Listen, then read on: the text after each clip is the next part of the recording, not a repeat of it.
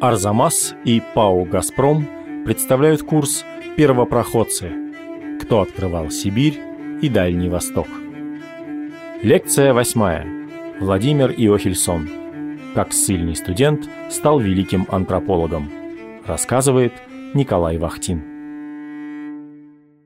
Я, наверное, начну с того, что слово «первопроходцы» вызывает у нас четкие ассоциации. Это конец XVII века, это такие бородатые казаки и купцы, которые медленно и упорно продвигаются в Сибири на север – по дороге покоряют местные племена, строят укрепления, налаживают сбор налогов, налаживают торговлю и так дальше. Картинка понятная, картинка знакомая, но первопроходцы были и позже. Первопроходцы были и в конце XIX века. Правда, героя этой моей истории, наверное, правильно было бы назвать первопроходцем по неволе.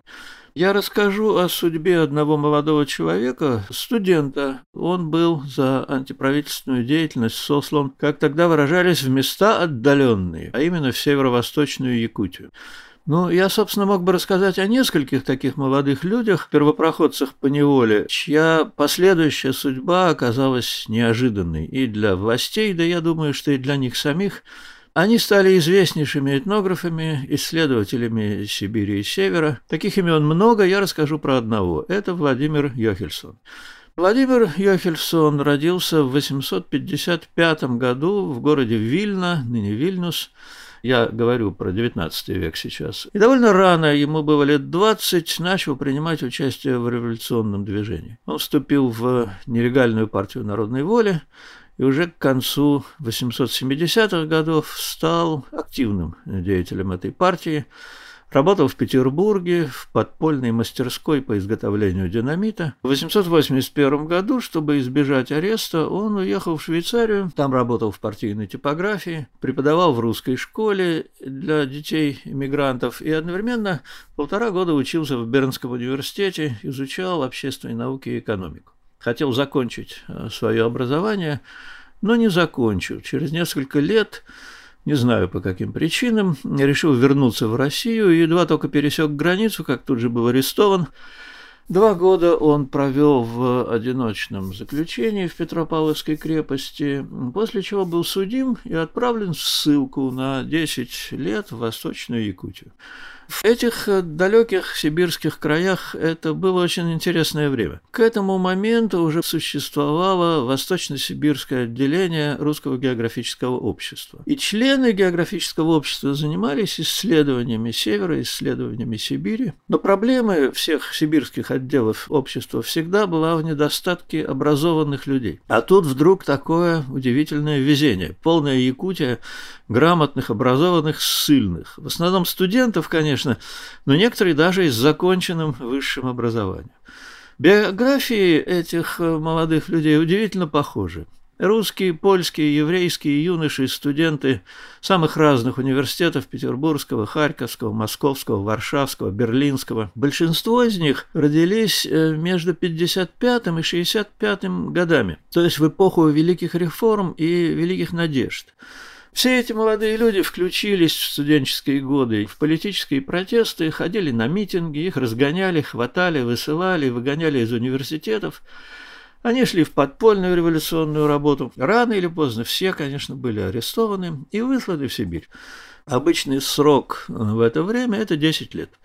Ну, в Сибири некоторые из них погибли, некоторые из них спились, а некоторые увлеклись наблюдением за жизнью, за культурой местного населения, стали изучать местные языки, собирать фольклор, составлять словари, и по окончании срока ссылки вернулись в европейскую часть страны. Многие опубликовали свои материалы, Некоторые стали известны, в том или ином качестве продолжали научную работу. Такова судьба и моего сегодняшнего героя, Владимира Йохельсона. Эти ссыльные, конечно, все переписывались друг с другом, многие были знакомы друг с другом. Ключевой фигурой среди них был, наверное, самый старший из них, такой Дмитрий Александрович Клеменц. Тоже типичная биография, он учился в Казанском университете, потом в Петербургском, был арестован за сотрудничество с революционными организациями, сослан в Якутии, а по окончании срока ссылки решил остаться в Сибири, фактически руководил местным отделом э, географического общества. Ну, потом он переехал в Петербург, стал хранителем Российского этнографического музея, это уже не про него речь. Какое это все имеет отношение к нашему сюжету? Вот какое. В начале 90-х годов Восточно-Сибирский отдел географического общества организовал большую исследовательскую экспедицию, известную как Сибиряковская, потому что деньги на нее дал иркутский меценат Иннокентий Михайлович Сибиряков. Он был из семьи богатых золотопромышленников – а Дмитрий Клеменс стал научным руководителем этой экспедиции, и для работы он привлек, естественно, по договоренности с местными властями, политических ссыльных, тех, у кого еще не закончился срок ссылки. Из 26 участников Сибиряковской экспедиции 15 человек были политическими ссыльными, больше половины. Почему они туда пошли? Ну, во-первых, все они страшно жаловались на тоску и скуку. А тут можно заняться каким-то интересным делом. Ну, кроме того, можно какие-то деньги заработать. Ну, и потом это все-таки статус. Они уже не ссыльные, они уже члены официальной экспедиции географического общества. И вот таким участником этой экспедиции стал Владимир Йохельсон – он познакомился с Дмитрием Клеменцем еще когда жил в Вильно, и они несколько лет сотрудничали в революционных организациях. Я процитирую из воспоминаний Йохельсона одну фразу. «Клеменс сыграл значительную роль в моей жизни. В 1975 году он повлиял на направление моей революционной деятельности, а через 20 лет, в 1994 году, когда Клеменс уже был правителем дел Восточно-Сибирского отдела географического общества в Иркутске, а я находился еще в качестве ссыльного в глуши у якутских улусов, он меня привлек к участию в якутской экспедиции на средства Сибирякова и этим открыл мне научную карьеру. Вот это очень любопытное его замечание, что участие в экспедиции этого, как мы помним, недоучившегося студента открыло ему научную карьеру. Йохельсону достался э, якутский улус и верхнеколымская часть округа.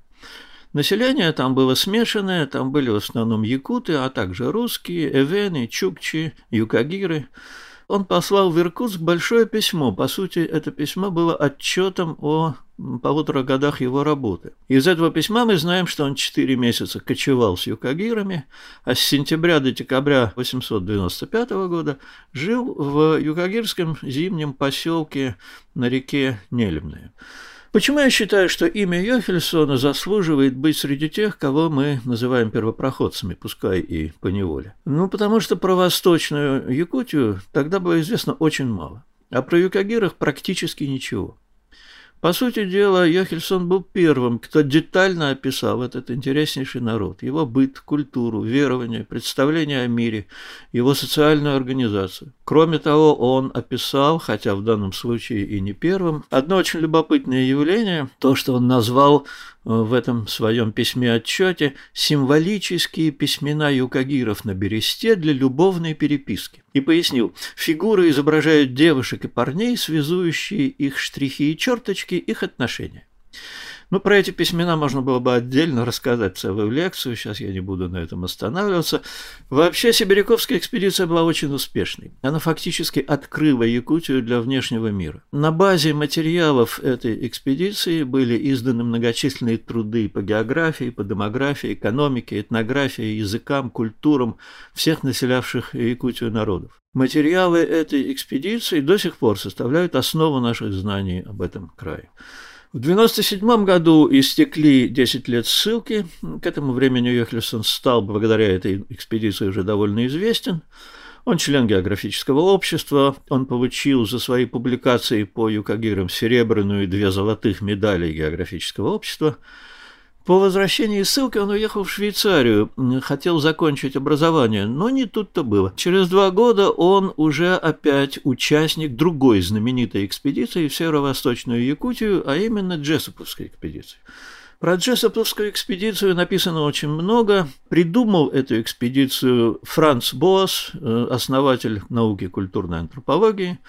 Задача была описать северное побережье Тихого океана с обеих сторон, то есть с российской стороны от Берингового пролива до Сахалина и с американской стороны от Берингового пролива до провинции Британская Колумбия. Финансировал эту экспедицию из собственных средств президент Американского музея естественной истории, миллионер Морис Джессоп. Отсюда его название – Джессоповская экспедиция. Босс написал Йохельсона, пригласил его участвовать. Йохельсон посоветовал привлечь и его друга, тоже бывшего ссыльного Владимира Богораза. Кончилось все это тем, что оба они вместе с женами поехали обратно в те края, где за пару лет до этого отбывали ссылку на северо-восток Якутии, на Чукотку и на север Камчатки. Йохельсон работал в поселке Гижига на побережье Охотского моря, потом в Верхнеколымском, собирал материалы разных народов, о юкагирах и о новых для него камчатских коряков. Но надо сказать, что результаты этой джессоповской экспедиции намного превзошли все, что в те времена кому бы то ни было удавалось организовать. Одних монографий, опубликованных по ее результатам, больше 200. Это громадная сокровищница знаний об этом регионе, которой мы пользуемся до сих пор. Ну вот, вернулся я Херсон обратно, провел несколько лет в Нью-Йорке, готовил свои материалы в печати, потом жил в Цюрихе, жил в Лондоне. После революции 1905 года он вернулся в Петербург и получил там место младшего этнографа в знаменитом этнографическом музее в Кунсткамере. Спустя пять лет он поехал в еще одну экспедицию географического общества. Экспедиция Рябушинского, был такой миллионер в Москве. На этот раз Йохельсон отправился на Алиутские острова, занимался исследованиями этнографии языка алиутов. Вернулся в Россию в 12 году, купил в пригороде Петербурга небольшой домик, но Проблема была в том, что, конечно, должность э, младшего этнографа, во-первых, не приносила ему никаких денег, а во-вторых, была, в общем, для него довольно унизительна. Он был уже очень известным человеком с большим количеством публикаций.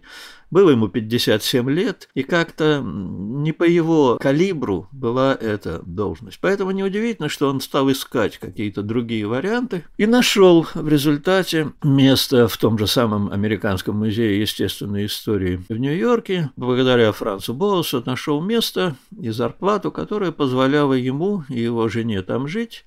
А за это он обязался обработать и опубликовать все материалы Джессоповской экспедиции, а также подготовить к изданию свои алиутские материалы.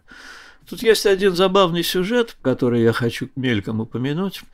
По-видимому, решая, принимать или не принимать Йохельсона, Боас написал Богоразу, чтобы выяснить мнение того об алиутских материалах Йохельсона.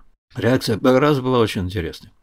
Несмотря на то, что Багараз и Йохельсон были друзьями, вместе сидели в ссылке, вместе работали в двух экспедициях, Багараз постарался, так сказать, оттеснить Йохельсона и продать Болосу собственные материалы. Он написал, что в алиутских материалах Йохельсона, я цитирую, обильно представлены тексты, хотя многие тексты весьма отрывочны. Что касается грамматики, я должен признаться, что не жду многого от его материала. Я полагаю, что было бы лучше напечатать сейчас эскимосские тексты, это Богораз э, свои собственные э, записи проталкивает.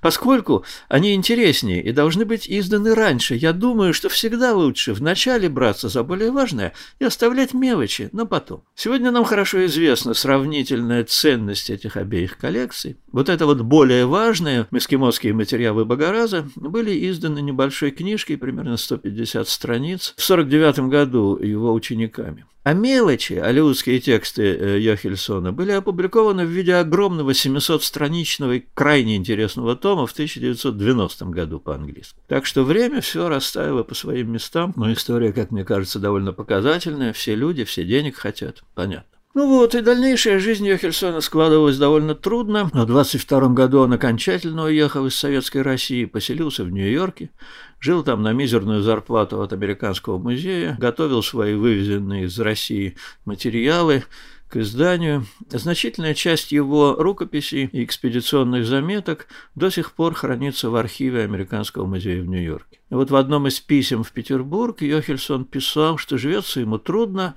но, добавлял он, Я часто нахожу удовлетворение в научно-умственной работе, а печатание моих работ доставляет действительное утешение.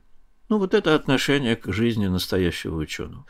Нью-Йорк – дорогой город ему и жене, которая все это время жила вместе с ним и в Петербурге, и в Нью-Йорке, и в Лондоне. Не хватало денег, и в конце 29 -го года Йохельсон и переехали во Францию, в Ниццу, где в то время жизнь была ну, существенно дешевле. Ему уже в это время было 74 года, он продолжал работать над подготовкой своих материалов к изданию, получая от босса из Америки время от времени небольшие гранты. На то они и жили.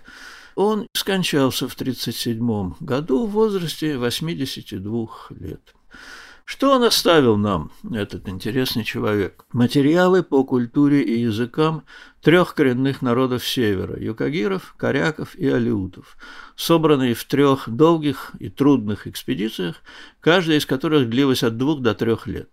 Это три огромных тома, два из них юкагирский и корякский форматом А3 – и толщиной сантиметров 15. Гигантские такие кирпичи. Юкагирский том в 2005 году был переведен на русский, второй существует только по-английски, а Алиутский том был издан только в 1990 году по-английски. Эти три огромных тома надежным фундаментом лежат в основе всех наших сегодняшних знаний об этих народах, об их языках. Это классические труды, с внимательного чтения которых и сегодня начинает каждый специалист по социальной антропологии, языкам Сибири и Севера. Интересная жизнь, правда?